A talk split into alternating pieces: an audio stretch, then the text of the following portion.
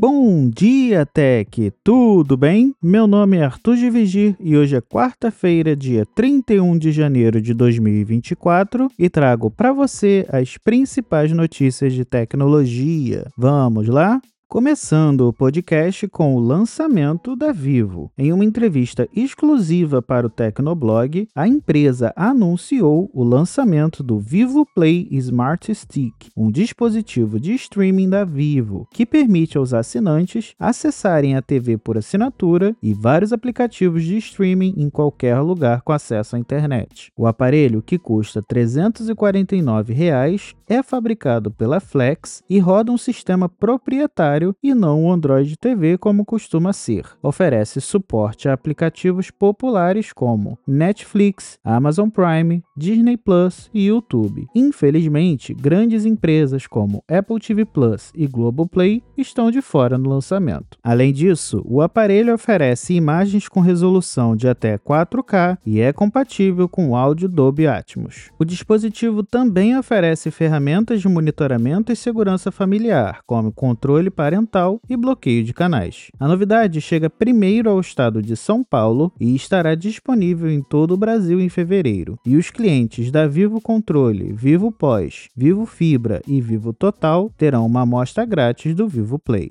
E voltando a falar do Apple Vision Pro, ontem, terça-feira, dia 30 de janeiro, começaram a aparecer os primeiros unboxings e primeiros reviews do dispositivo no YouTube e em grandes sites, principalmente os focados em tecnologia. O 925 Mac fez um compilado bem legal com alguns vídeos e disponibilizaram uma página para quem quiser conferir, que inclusive deixarei aqui na descrição. Em sua maioria, os reviews chegam à conclusão que o headset é incrível mas possui algumas limitações, principalmente por ser a primeira versão e o primeiro sistema operacional nesse ramo da empresa. Muitos reclamaram principalmente do Vision OS 1.0, que possui algumas limitações, como reorganização de ícones na home e por ter alguns pequenos bugs, em especial no sistema de seleção de itens na tela, usando apenas os olhos e os movimentos de pinça com as mãos. Além disso, um ponto de reclamação comum foi a tela externa, que deveria simular os olhos da pessoa. Porém, o que na apresentação da WWDC parecia ser bem realista se comprovou bem menos real e com uma qualidade bem ruim. Outra reclamação comum tem sido o avatar, que é criado para as ligações via FaceTime, o Persona, que ainda está em beta e que também está com uma qualidade inferior ao que se viu nas apresentações. Apesar disso, os reviews são positivos e destacam que o headset da maçã realmente é repleto de tecnologias de ponta, mas é claro, possui ressalvas, principalmente em relação ao preço.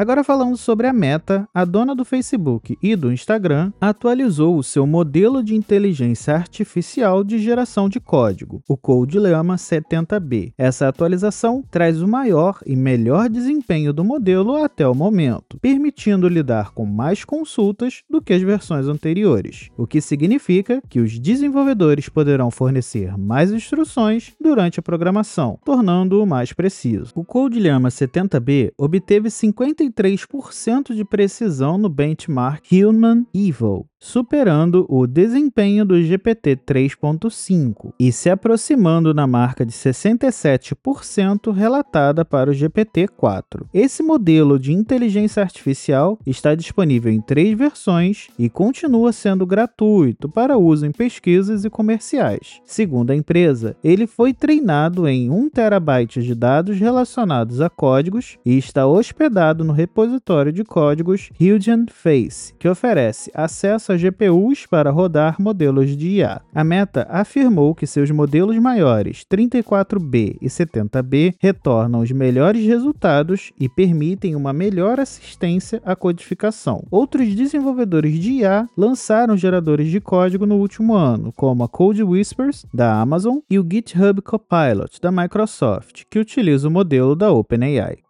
Agora falando um pouquinho sobre Elon Musk, o dono da rede social X e que também é fundador da Neuralink, uma startup focada em neurotecnologia, anunciou em seu X que a primeira pessoa recebeu um implante cerebral da startup. A operação ocorreu no último domingo e o paciente está se recuperando bem. A empresa recebeu autorização da FDA, o equivalente à nossa Anvisa no ano passado, para realizar seu primeiro teste teste em humanos. Os resultados iniciais mostram uma detecção promissora de picos de neurônios. O estudo principal da startup é um teste para sua interface sem fio entre o cérebro e o computador, para avaliar a segurança do implante e do robô cirúrgico. O estudo avaliará a funcionalidade da interface, que permite que pessoas com tetraplegia controlem dispositivos com seus pensamentos. Durante o estudo, um robô desenvolvido pela empresa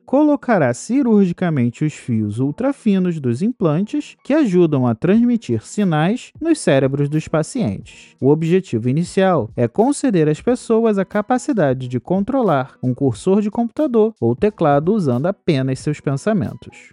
E por último, o TikTok, a plataforma que é conhecida pelos seus vídeos verticais e curtos, está incentivando os criadores a postarem vídeos horizontais mais longos. A plataforma promete impulsionar esses vídeos em até 72 horas após a postagem, e alguns criadores elegíveis poderão receber esse impulso de visualização. Essa mudança representa uma aproximação do TikTok com o formato de vídeos do YouTube, que tende a ser mais longo. Além disso, o TikTok está testando vídeos de até 30 minutos de duração e introduziu o programa Series, que permite aos usuários criarem coleções de vídeos de até 20 minutos para assinantes pagos, que variam de 1 dólar a 190. Do outro lado, nos últimos meses, o YouTube tem ido na direção contrária ao incentivar os criadores de conteúdo a gravarem mais conteúdos na vertical de formato curto para os shorts, a versão TikTok do Google.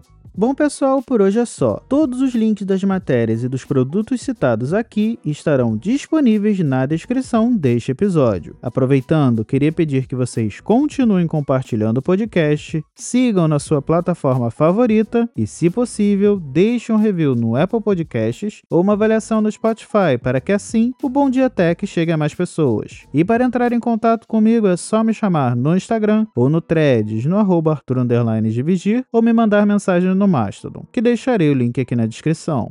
Até a próxima e fui!